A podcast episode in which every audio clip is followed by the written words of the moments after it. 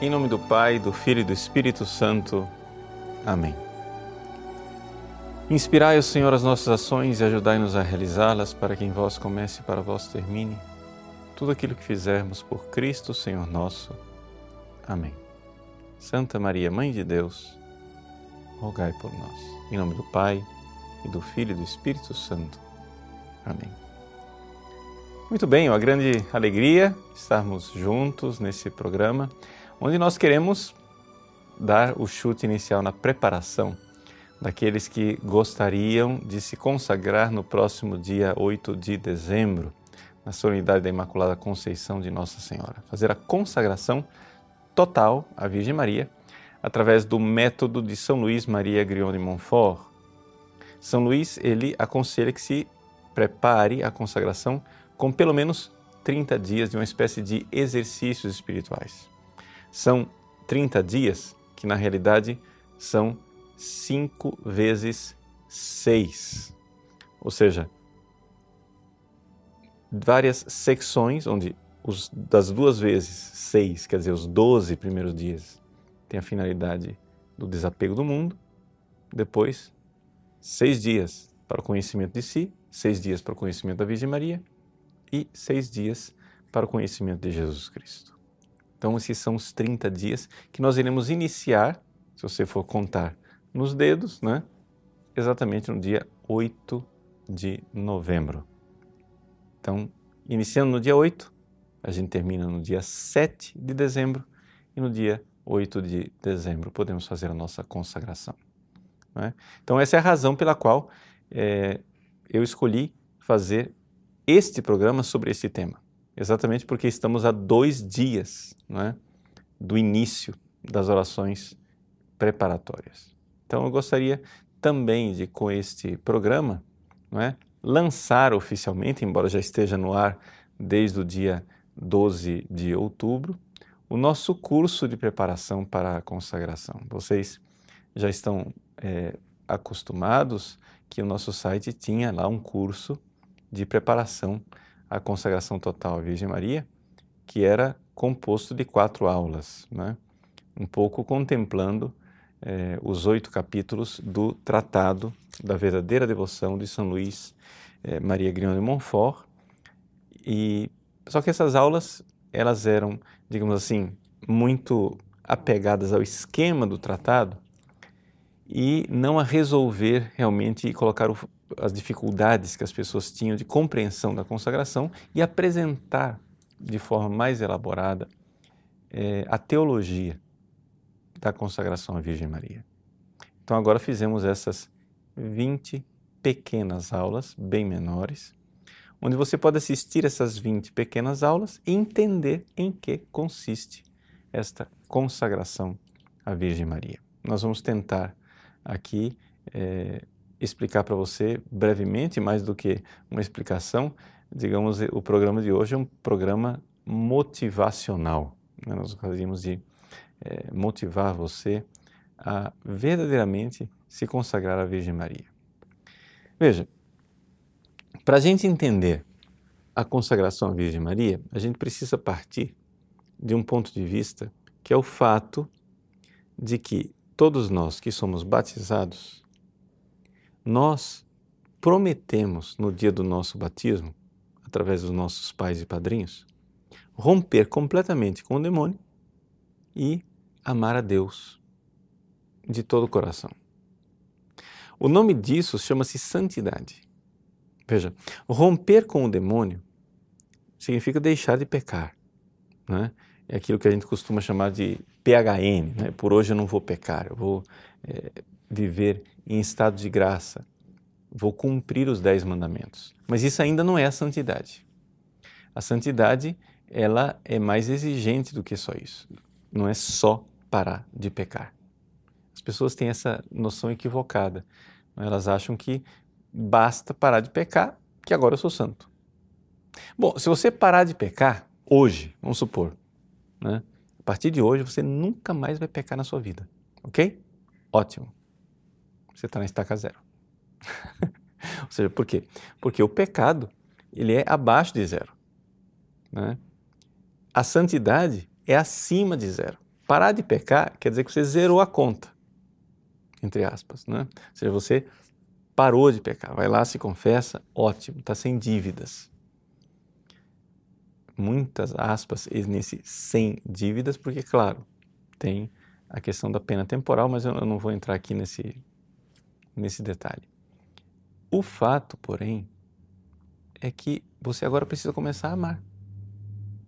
E dizer para uma pessoa que não é santa, ame, é mais ou menos a mesma coisa que você dizer para um cadeirante que está preso numa cadeira de roda, né? Ande. A pessoa não vai saber andar. Ela não vai saber o que fazer, né? Por quê? Porque ela precisa primeiro recuperar os movimentos. Depois que recuperou os movimentos, precisa fazer fisioterapia. Depois de fazer fisioterapia, precisa, né, se exercitar. E dali por diante a vida pode começar a ser normal outra vez. Então é um processo. Também a santidade é um processo, amar é um processo. Nós precisamos aprender a pedir a Deus, suplicar a Deus a graça de amar. E amar a Deus não de qualquer jeito. Amar a Deus de todo o coração. Por que, é que a gente precisa amar a Deus de todo o coração?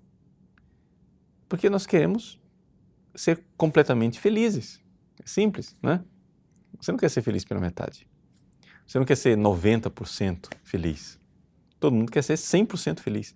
Ora, se nós queremos ser 100% felizes, nós precisamos nos entregar 100% àquele que é a fonte de toda felicidade, que é Deus. Então, olha só a dificuldade né, de ser santo. A dificuldade de ser santo é o seguinte: primeiro, você tem que parar de ser egoísta. Né? Então, essa é a, a coisa, não pecar. P-H-N. Por hoje eu não vou pecar. Mas só isso não basta. Se você é casado, por exemplo, não basta você parar de trair sua esposa. Tem que começar a amá-la, né? Entende a diferença? Ah, mas eu não estou mais pecando, não estou mais traindo minha mulher. Sim, mas que tal começar a dar a sua vida né, para amar sua esposa e seus filhos? Então a santidade é isso. A santidade é essa realidade de nós nos doarmos, nos entregarmos e amarmos a Deus né, de todo o coração, com toda a nossa alma, com todo o nosso entendimento, com toda a nossa força, com todo o nosso ser. Mas pedir isso de nós, egoístas que somos, é pedir para um cadeirante caminhar. Nós somos incapazes. Não incapazes porque somos incapazes por natureza. Deus nos fez para isso. A natureza de um ser humano é caminhar. O cadeirante, né, é, digamos assim, que está com alguma disfunção, não está conseguindo caminhar, é, se ele, se houver uma terapia para ele, e no caso nosso da santidade existe uma terapia, né? Se houver uma terapia para ele, ele vai ser capaz de, de caminhar e vai ser capaz de seguir a sua natureza, a natureza verdadeira. Ele foi feito para caminhar, não foi feito para viver numa cadeira de rodas. Assim, nós, seres humanos, fomos feitos para amar, não fomos feitos para ser egoístas. Precisamos nos colocar no caminho da santidade e amar e amar de verdade. A consagração a Nossa Senhora é uma espécie de é, ajuda para viver isso. Vou usar uma palavra mais ousada, um atalho para viver isso. Por quê? Porque para você amar a Deus, você precisa se entregar a Ele de todo o coração. Mas nós temos medo de Deus. Deus é amor infinito, não tem dúvida nenhuma. Mas nós temos o nosso coração ferido. E, portanto, a maior parte das pessoas olha para Deus como um, desmancha-prazer, né? como o Deus que proíbe tudo que é legal, tudo que é gostoso, tudo que me faz feliz. E aí? Como que eu vou fazer agora para me entregar totalmente para alguém que aqui na cabeça eu sei que ele é amor, mas aqui no meu coração eu esperneio e tenho medo. Não é? Eu tenho um exemplo que eu sempre dou quando eu saio por esse Brasil afora para pregar a consagração a Nossa Senhora pelo método de São Luís. eu sempre dou o exemplo da minha irmã mais velha. Minha irmã mais velha está doente. Quando eu rezo pela Ana e digo assim: Jesus, seja feita a vossa vontade. Senhor, fazei da Ana o que quiserdes, eu entrego completamente a minha irmã em vossas mãos bondosas, porque eu sei que vós sois amor infinito. Quando eu faço isso, quando eu entrego a Ana nos braços de Jesus, a minha cabeça de teólogo diz: sim, está entregue. Por quê? Porque, é claro, eu sei que Deus é amor. E aqui na minha cabeça, eu não tenho medo de entregar a Ana. Mas dentro do meu coração, tem alguém que esperneia e tem medo. E se a vontade de Deus não for boa? Veja, na cabeça eu sei que a vontade de Deus é boa. No coração, eu me pergunto, mas e se a vontade de Deus não for boa? Por que é que nós somos assim? Nós somos assim por causa do pecado original. Nós somos assim porque nós pecamos, nós somos egoístas. Veja, lá atrás, você pega a Bíblia, na Bíblia está escrito assim: que Deus criou Adão e Eva e colocou os dois num paraíso. Lá eles eram felizes. Eles foram e pecaram. Quando eles pecaram, quando Adão e Eva pecaram, que aconteceu? capítulo 3 do livro do Gênesis diz assim: que Deus desceu para passear com Adão e Eva na brisa da tarde. Que coisa linda. Deus era amigo de Adão e Eva. E Deus passeava com eles no jardim do Éden, na brisa da tarde, como amigo. Mas quando Adão ouviu os passos de Deus, se escondeu atrás do arbusto. Olha que tragédia. Olha que desgraça. Por causa do pecado, Adão começou a olhar para Deus como se fosse seu inimigo. Então, essa é a primeira consequência do pecado original. A primeira consequência do pecado original é essa: que por mais que Deus diga, Paulo Ricardo, eu te amo, meu amor, por ti é infinito, eu morri na cruz por ti. Eu digo, sim, eu creio. Mas a ferida de Adão dentro de mim esperneia e diz: E se ele não me amar? E se ele exigir de mim uma cruz insuportável?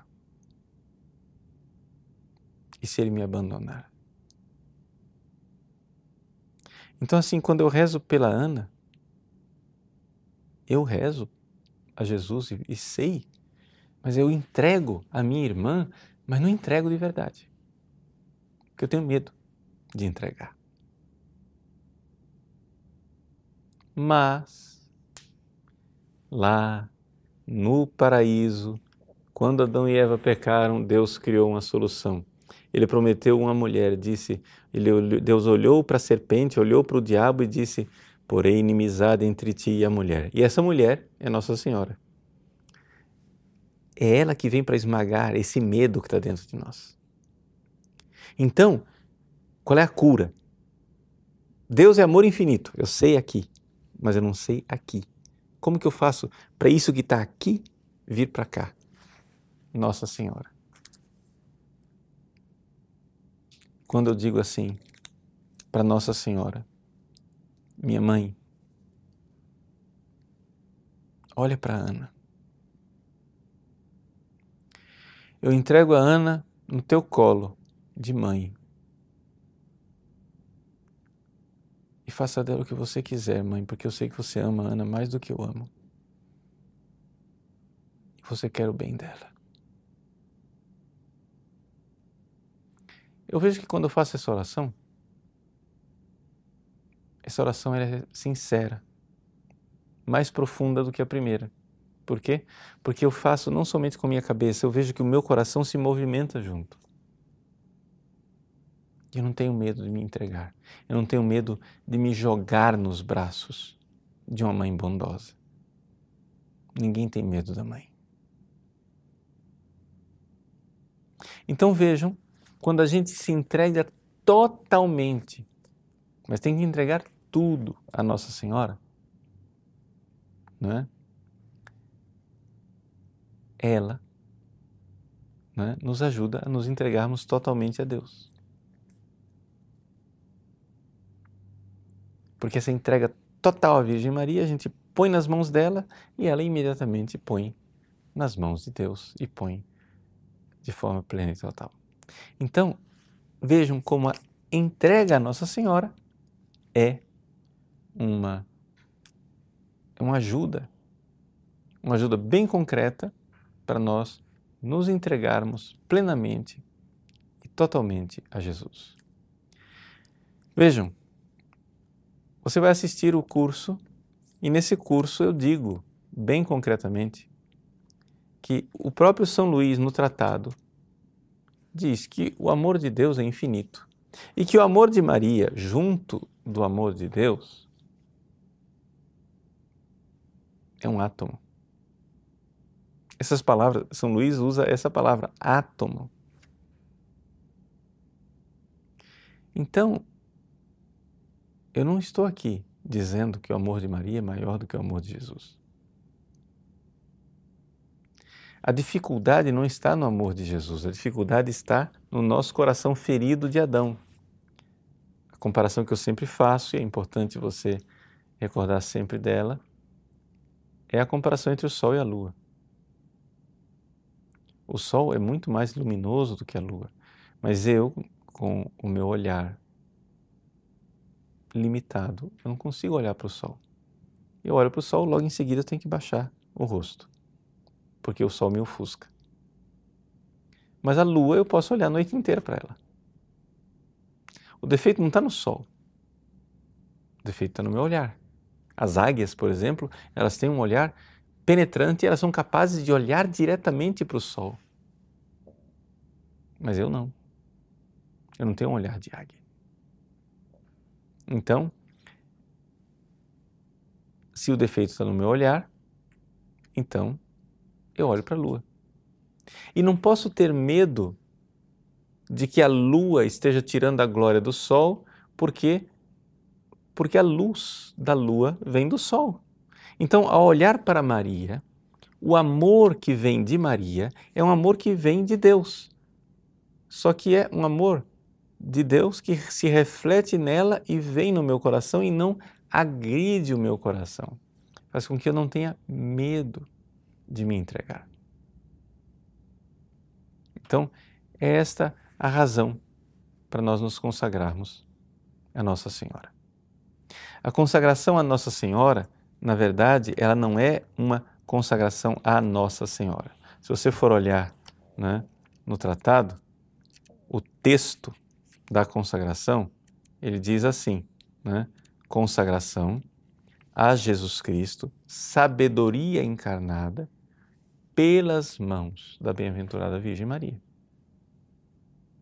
Então a consagração é a Jesus Cristo, pelas mãos de Maria. É como se dissesse assim: nós vamos olhar para a luz do sol através do reflexo da lua. É a consagração a Jesus, pelas mãos de Maria. Ou seja, você vai entregar tudo a Jesus pelas mãos de Maria. Aí você diz assim, mas padre, que garantia que eu tenho que se eu colocar as coisas nas mãos de Maria, ela vai entregar para Deus? Bom, Maria é muito diferente de Eva. Eva, ela olhou para a árvore. Na árvore tinha um fruto. E Eva, diz o livro do Gênesis no capítulo 3. Ela olhou para aquele fruto e quis pegá-lo com cobiça.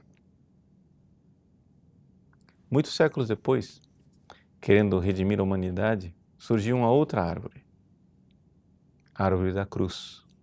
E nessa árvore da cruz havia um outro fruto, o fruto do seu ventre, Jesus. E Maria olhou para aquele fruto e não foi como Eva ela ao invés de tomá-lo para si, ela o entregou a Deus. Então, se a Virgem Maria entregou Jesus, o filho querido dela, o Deus querido e encarnado dela, se ela entregou tudo a Deus Pai, não tem dúvida de que ela vai entregar você. Tudo que você é e tudo que você tem. Então, é por isso que eu aconselho você a fazer esta consagração à Virgem Maria. Até aqui, nosso é, programa foi motivacional. Mas eu gostaria é, de ir mais fundo. Não somente motivar você a fazer isso, explicar para você não é, é, teologicamente em que consiste a consagração. É assim, assim, se você fosse perguntar assim para um filósofo que olhasse para a consagração e conseguisse captar a essência da consagração e, e analisasse assim profundamente com profundidade teológica e filosófica, explica para mim, sábio, filósofo, teólogo, o que é a consagração a Nossa Senhora. Dois pontos. Primeiro, reconhecer com fé que a Virgem Maria ela tem uma ação salvífica.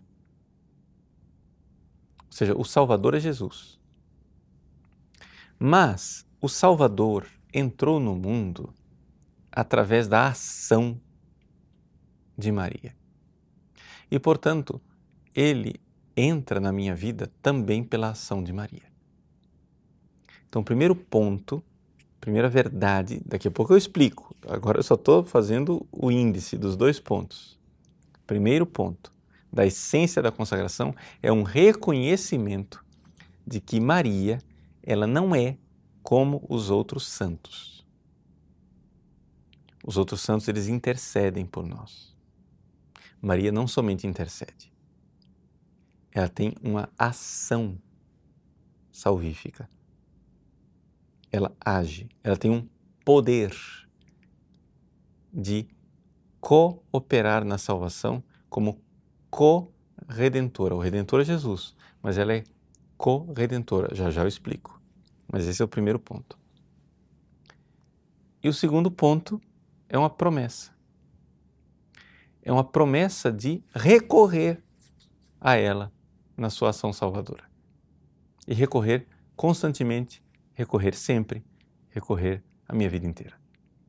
Então a consagração a Nossa Senhora é uma promessa séria, solene, diante de Deus, de recorrer constantemente à Virgem Maria como aquela que age né, e que tem uma ação salvadora na minha vida.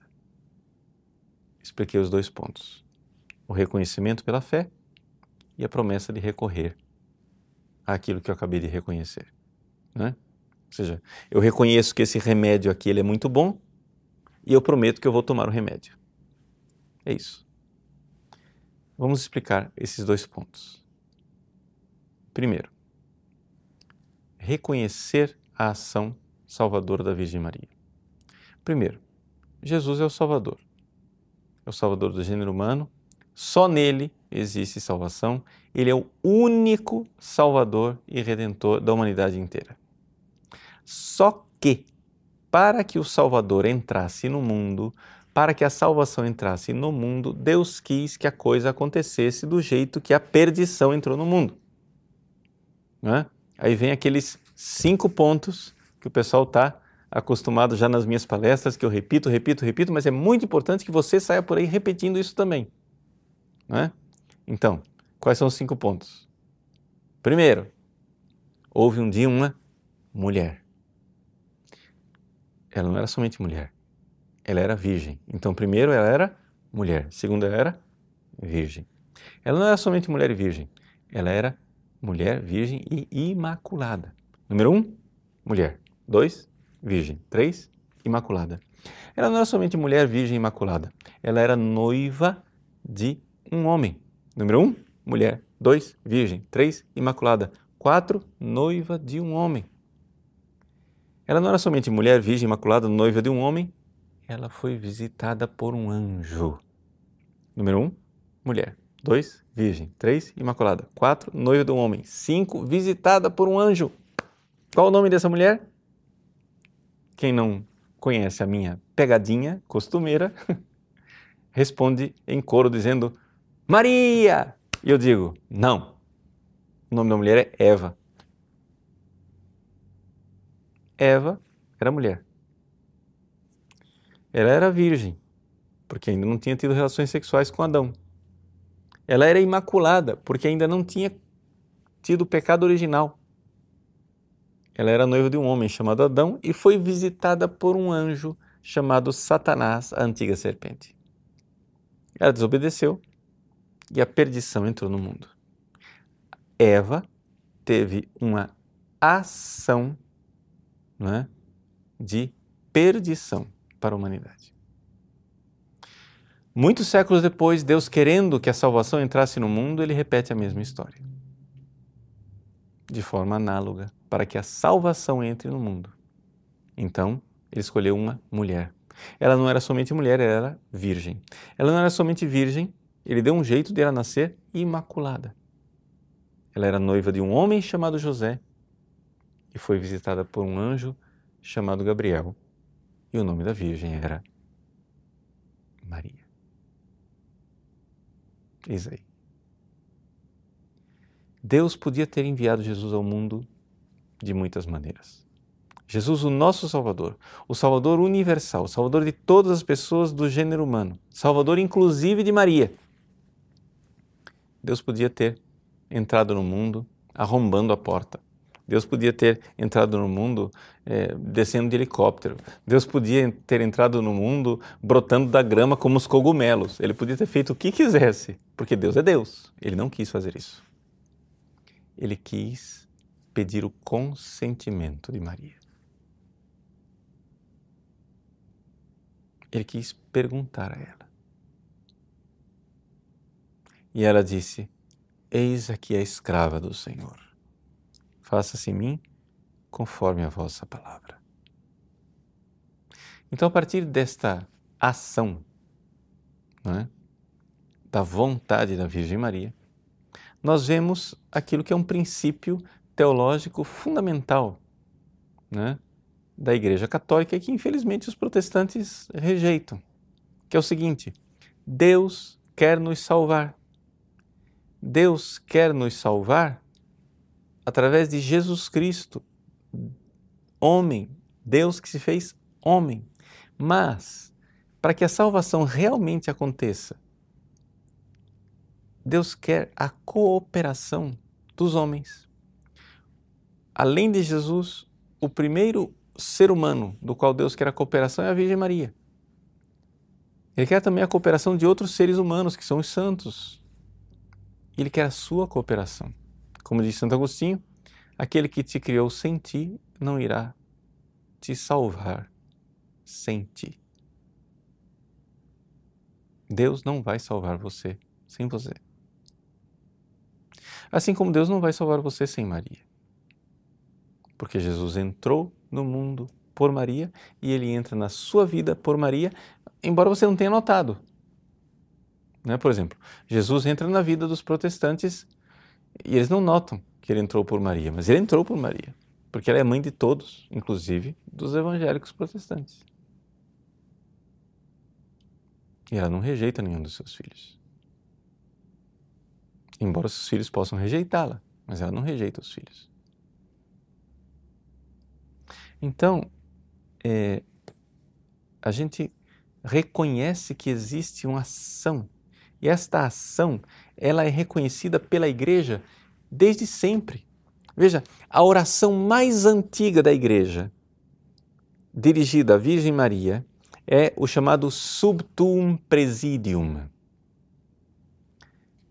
Debaixo de vossa proteção nos refugiamos, Santa Mãe de Deus. Não desprezes nossas súplicas e nossas necessidades, mas livrai-nos sempre de todos os perigos, ó Virgem gloriosa e bendita.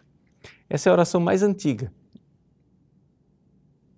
foi encontrada num manuscrito lá, num, num papiro antiquíssimo lá do Egito, do século II. Se você não sabe contar nos dedos, século II quer dizer ano cento e alguma coisa. Não tinha chegado ainda o ano 200 e já estava lá a igreja. Ou seja, quem escreveu essa oração era ali de uma geração que tinha conhecido os apóstolos ou que tinha conhecido gente que conheceu os apóstolos. Então, bem no início da igreja. E veja o que é que essa oração tem de interessante. Ela não pede a intercessão da Virgem Maria. Ela pede a proteção da Virgem Maria. Subtum presidium. Ou seja, eu me coloco debaixo da proteção, debaixo de um poder salvador da Virgem Maria. Nos refugiamos, Santa Mãe de Deus. Não desprezeis as nossas súplicas e nossas necessidades, mas livrai-nos sempre de todos os perigos, ó Virgem gloriosa e bendita. Ao fazer isto, ao, ao fazer esta oração, a igreja só está ali no século II reconhecendo aquilo que está escrito no livro do Apocalipse. No livro do Apocalipse, a mulher vestida de sol, ela luta contra o dragão cor de fogo, juntamente com o restante dos seus filhos. Ela luta Não é que ela intercede, não, ela luta. Porém, inimizade entre ti e a mulher. Portanto, Deus constitui essa inimizade entre Satanás e Maria. Então, assim, é muito importante a gente é, se lembrar disso. Então, aqui eu quero dizer para você: se consagre a Nossa Senhora. Comece as orações daqui a dois dias no dia 8 de novembro. Comece a sua preparação. Vá lendo o tratado. Assista lá as 20 aulinhas. Se prepare. Dia 8 de dezembro você faz sua consagração. Mas cuidado. O diabo não vai querer que você se consagre. Ah, sempre aparece algum empecilho. Por exemplo, agora nós estamos preparando o programa aqui, de repente o, o equipamento de áudio que transmite o áudio começou a falhar. Do nada. Nunca falhou, nunca deu problema. Corre, corre, corre, vai, reza, né? Coloca aqui, rezamos juntos, colocamos água benta no estúdio, etc. Recorremos à Mãe de Deus, a Nossa Senhora. Funcionou. Não estou dizendo que é milagre. Pode ser que seja somente coincidência. Não precisa ser supersticioso. Tá? Mas é interessante que toda vez que a gente vai fazer uma coisa para Nossa Senhora, para propagar a consagração, alguma dificuldade sempre tem. É impressionante. Mas é sempre alguma dificuldade que ela vence, e isso também é impressionante. então, não desista. Não, é? não desista. É muito importante a gente viver então essa consagração, essa entrega à Nossa Senhora. Então vamos lá. Como que vai ser essa preparação imediata? Primeiro, né? São Luís diz assim no tratado, quem quiser lá depois dar uma olhadinha no tratado, está tudo explicado nas práticas exteriores a partir do número 226. Ele diz assim no número 227, né? explicando os exercícios preparatórios desses 30 dias, preparando a consagração né, que são aconselháveis. Não é, é São Luís não está criando aqui um rito, né? Não, são aconselháveis. Ele diz assim: bom, a primeira coisa você vai gastar pelo menos 12 dias, né? Ele tem, está muito bem traduzido aqui pelo tratado da tradução da Vozes, né? Empregado ao menos 12 dias em desapegar-se do espírito do mundo. Né? No original é, francês, né? ele diz aqui, é, au moins, né? employer 12 jours au moins, quer dizer, empregar 12 dias ao menos, a se vider de l'esprit du monde, a se esvaziar, vider de l'esprit do mundo, a se esvaziar do espírito do mundo. Tratado da Vozes diz desapegar-se do espírito do mundo. Tudo bem, é tradução, é tradução. Né? Mas veja só, pelo menos 12 dias. Isso quer dizer o seguinte: você podia estar tentando se esvaziar do espírito do mundo e pedindo isso a Nossa Senhora lá desde de janeiro. Entende? Mas ele diz 12 dias. Então, 6 mais 6. E aí vem as três semanas. O pessoal tem dificuldade de contar porque essas três semanas são semanas de seis dias e não de sete. Não é como eu disse para você, né? é cinco vezes seis. Doze dias, sobrou, sobrou. Então, a primeira semana para o conhecimento de si, segunda semana para o conhecimento da Virgem Maria, terceira semana para o conhecimento de Jesus Cristo. Então, 5 vezes 6. Né? Então, olha só, primeira semana. Como que eu sei que são semanas de seis dias? Bom, o próprio São Luís diz aqui no número 228, diz aqui. Quer ver? É, para isso poderão, se quiserem, meditar sobre o que ficou dito sobre o nosso fundo de maldade e considerar-se nos seis dias desta semana como uma lesma, um sapo, um porco, uma serpente, um bode né? Ou seja, são seis dias para você, a primeira semana, para você olhar o seu nada, a sua miséria, né? Os animais aqui são bastante representativos da nossa miséria. Então, a primeira semana, conhecimento de si. Conhecer a nossa miséria. Na segunda semana, é o conhecimento da Virgem Maria. Não é? E na terceira semana, é o conhecimento de Jesus Cristo. Nós amanhã é, nós vamos postar no site, é, por uma série de, de contratempos não ficou pronto o arquivozinho que nós tínhamos preparado, mas nós vamos postar para você as orações preparatórias. Essas orações preparatórias elas estão já nos vários tratados com as várias é, traduções possíveis, mas nós gostaríamos de é, oferecer para você essas orações com a tradução litúrgica, na medida do possível, quando houver o texto litúrgico, né? A tradução litúrgica vigente aqui no Brasil. Por quê? Porque, infelizmente, nenhum dos nossos tratados, por exemplo, diz lá, rezar o, o Veni Creator. Mas todo mundo traz uma, uma, tradução diferente do Veni Creator, e não a tradução que está lá na Liturgia das Horas, que é a tradução oficial aqui do Brasil.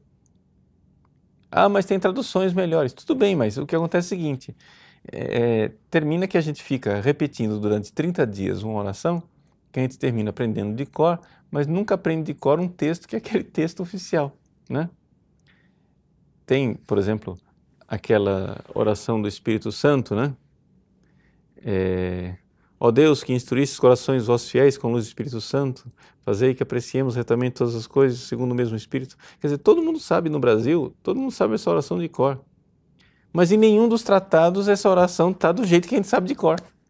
É sempre uma oração diferente, quer dizer, você vai ficar repetindo um negócio que não é aquilo que todo mundo sabe de cor. Então, por isso, nós íamos publicar aqui na aula é, os textos que todo mundo já publica, aí nós resolvemos, não, vamos fazer o seguinte, vamos fazer o negócio direito.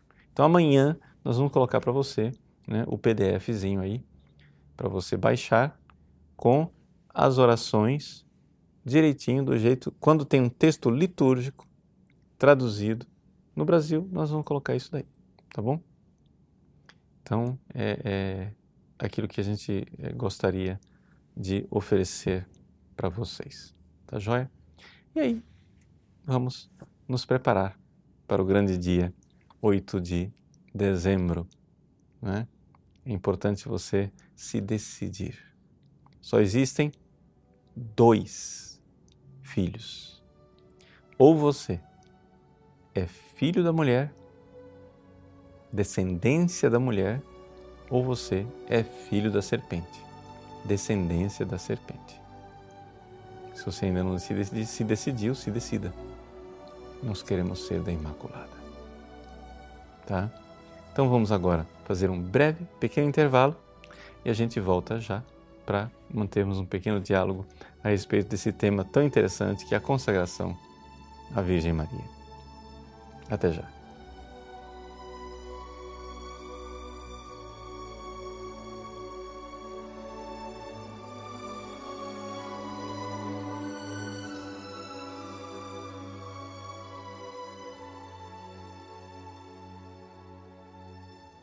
Retornamos então para um diálogo a respeito da consagração à Virgem Maria e a primeira pergunta é do Danilo Freitas. Boa noite, Padre.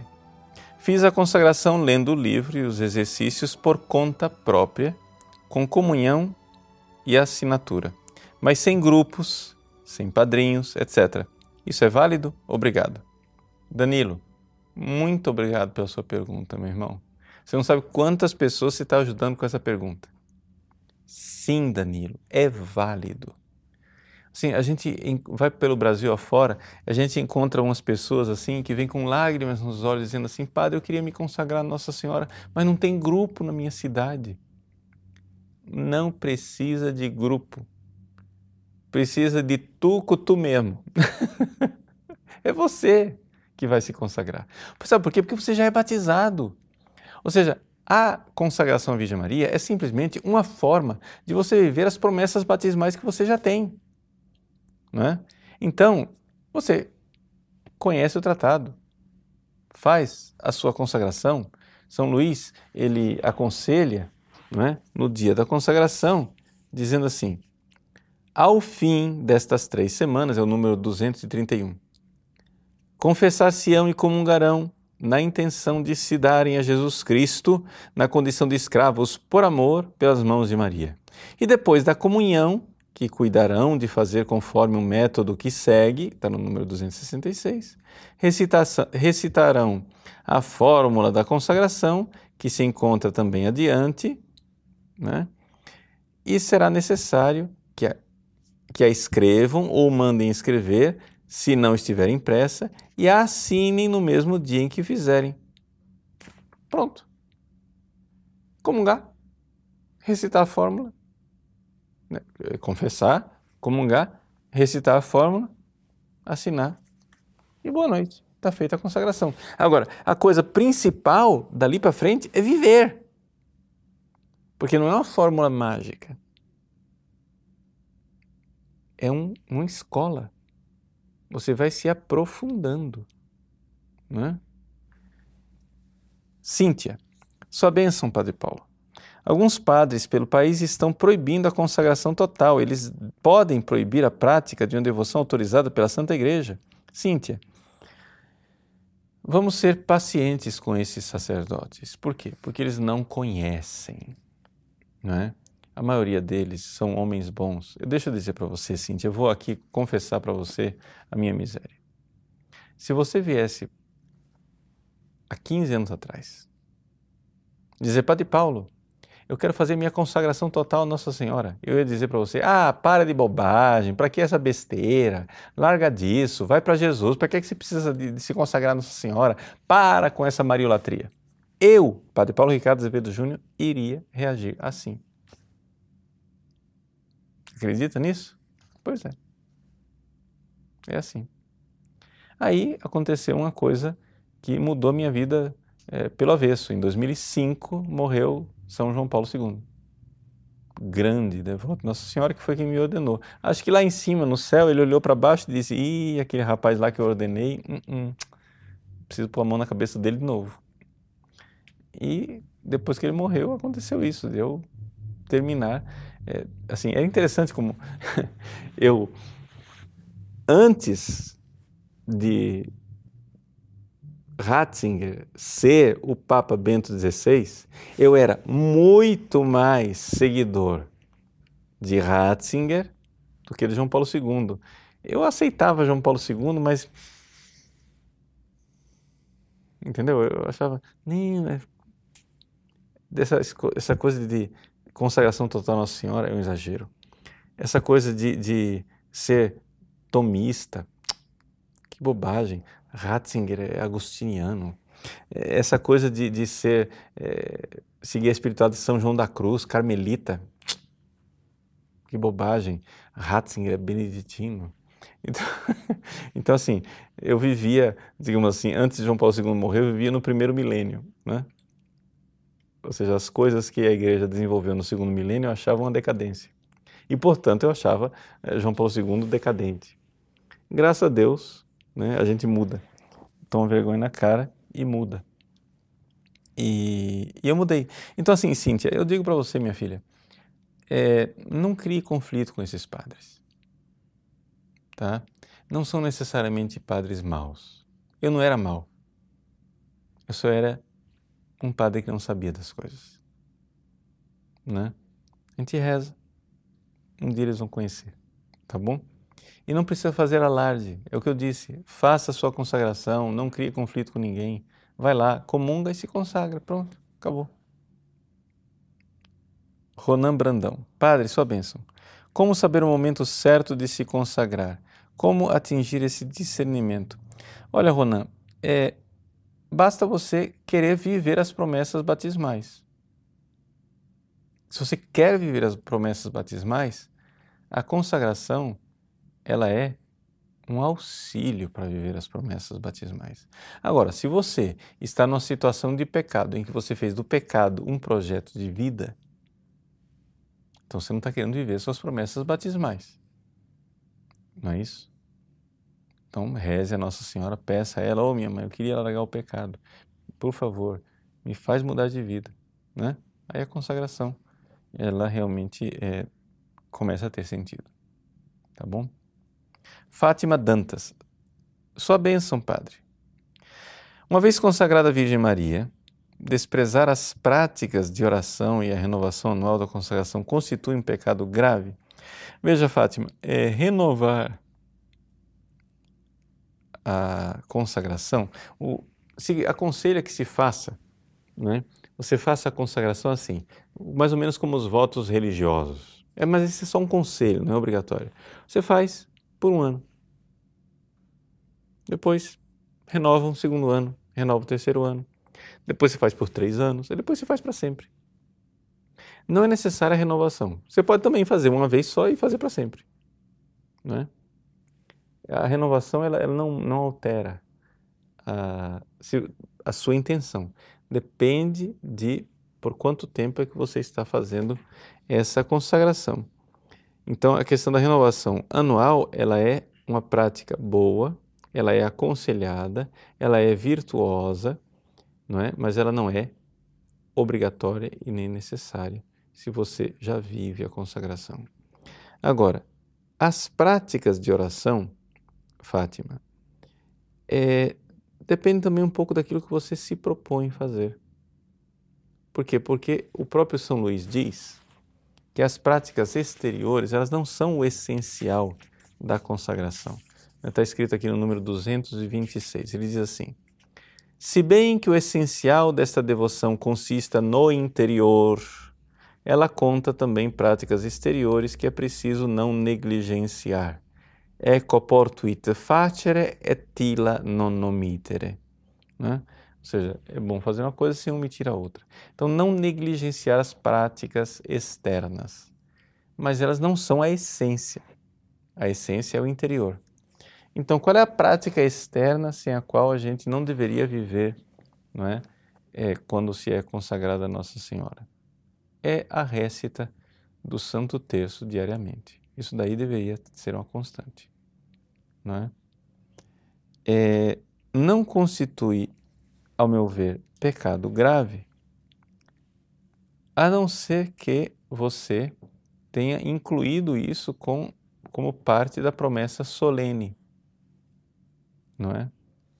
Ou seja, você, na verdade, vai vivendo a sua consagração a Nossa Senhora, e uma vez que você dá o passo, você vai começar a ver que você vai aprofundando aos poucos. Se você for vivendo mesmo e recorrendo sempre, aquilo que você prometeu mesmo é de recorrer né, ao, ao, à missão salvífica da Virgem Maria. Então é, é aqui que está a essência. Você recorre e recorre sempre. Você vai começar a ver que você vai se aprofundando nisso. Né? De tal forma que o Santo Terço deve ser uma constante. Mas tudo depende um pouco da intenção daquilo que você está realmente é, prometendo. Tá? Se fez parte da sua promessa solene algum voto de rezar tais e tais orações todos os dias, como voto é, intencional, então de fato, se você quebra um voto, você peca gravemente. Mas isso normalmente não se encontra na intenção das pessoas que fazem a consagração. Elas só prometem recorrer sempre ao auxílio da Virgem Maria. Então, as práticas externas, elas não são essenciais. São Luís diz que não devem ser negligenciadas, mas tudo depende um pouco do, da promessa que você faz. Breno, quando no tratado se fala dos apóstolos dos últimos dias, se diz: bradarão contra o pecado, clamarão contra o mundo. Significa que terão que buscar a santidade porque tem muitos consagrados mundanos. Breno, obrigado pela sua pergunta. Olha, é, eu não sei se vocês notaram que eu agora estou retomando não é, aqui no site esse essa coisa de falar mais da consagração e que durante um certo tempo nós ficamos em silêncio. Claro, nós vivíamos a consagração aqui é, na paróquia, etc., promovíamos, mas sem grande alarde. Por que é que a gente é, ficou assim durante alguns anos, poderia dizer, né, sem chamar atenção, assim, low profile, né, uma coisa assim, meio sem. Porque é, nós notamos que a consagração tinha virado uma moda. Ou seja, que as pessoas estavam vivendo a consagração como uma moda, sem vivê-la de verdade. Não é? Então, nós ficamos em silêncio, o ambiente, o clima foi mudando um pouco, houve alguns é, conflitos, reações negativas, etc, etc. Nós estamos agora retomando porque, na minha avaliação, eu acho que o ambiente está mais tranquilo. E se vocês ouvirem os é, vídeos, assistirem os vídeos que eu gravei, vocês irão ver que é, eu combato neste curso é, uma certa exterioridade é, em que as pessoas vivem a consagração como um modismo. Né? As pessoas se vestem de consagrado, põem uma fantasia de consagrado, mas não vivem a consagração. É? Então, eu tenho enfatizado muito essa realidade do interior, da entrega de coração, não é? Sem enfatizar certas práticas externas é, que terminam ficando caricaturais. Você veja, por exemplo, eu não uso correntes, né? Pessoal, sou consagrado a Nossa Senhora, mas não uso corrente nenhuma, né? Por quê? Porque, bom, em primeiro lugar, tendo eu um ministério na internet, essa minha presença na internet, eu não quero colocar nada de, aspas, exótico, de diferente. Né? Então você pode ver, eu não uso anéis, porque não está na tradição é, do clero ocidental usar anel, a não ser que seja bispo. Né? Não uso nenhum distintivo, a não ser a batina e ponto. De tal forma que você olha por fora é um padre normal, comum, sem nada de especial. Eu acho que eu devo isso às pessoas um pouco, porque eu sei que também as pessoas se espelham. Né? E se você começa a ser muito especialzinho, assim, muito exótico, com coisinhas é, diferentes, termina é, transmitindo uma coisa negativa. Então, nada contra as correntes, mas também não é para a gente fazer da corrente de consagração a essência da consagração. É? O que eu faço, o que eu uso como distintivo de consagração é o meu escapulário. Eu uso internamente na batina um escapulário que é grande porque, né? Tá aqui, escapulário. Põe uma medalha milagrosa atrás. Então tá aqui, né? Meu pequeno escapulário de 10 centímetros. Mas tá aqui, ninguém vê, eu vejo. Sou, todas as vezes que eu ponho escapulário, que eu beijo escapulário, eu estou dizendo que eu pertenço a ela. Eu sei que eu pertenço a ela. Eu estou vendo isso. Né? Então é necessário né? essa, essa coisa de é, exibir externamente as coisas. São Luís recomenda as correntes, recomenda que se exiba externamente para chocar as pessoas, mas é que São Luís escreveu isso há 300 anos atrás antes da Revolução Francesa. Né? Nós vivemos num mundo pós-Revolução Francesa, é, onde essas práticas externas elas podem ser interpretadas de forma boa, positiva, é, mas também podem ser interpretadas de uma forma completamente é, negativa, no sentido de que impede pessoas que gostariam de se consagrar a se retraírem e não se consagrarem. Então, por exemplo, eu conheço na minha paróquia algumas pessoas, uma senhora boníssima, ela veio é, uma vez perguntar para mim, padre, eu gostaria tanto de me consagrar a Nossa Senhora, mas, padre, eu não me sinto de colocar um véu na minha cabeça. Eu disse, mas o que, que consagração tem a ver com véu? Ou seja, usar véu significa que você é do sexo feminino, só isso, né? só. Então, assim, é, é, é, totalmente independente, não é? Véu não é sinal de virtude, não é sinal de nada. Véu é simplesmente é, uma forma externa de é, cultuar a Deus é, através desse reconhecimento de que a glória da mulher é o cabelo dela. Então ela cobre a sua glória para dar glória a Deus. Não é? Então é, é, é uma prática da tradição da igreja de dois mil anos, que não é obrigatória, não é? Tampouco é condenada, muito pelo contrário, mas assim, independente de entrarmos agora nesse cavalo de batalha na briga pelo véu, né, a coisa é que isso não tem nada a ver com a consagração. Então, assim, para que criar um cavalo de batalha em cima de uma coisa quando pessoas boníssimas poderiam estar se consagrando a Deus através das mãos de Nossa Senhora, né, sem precisar é, de certas coisas que chocam.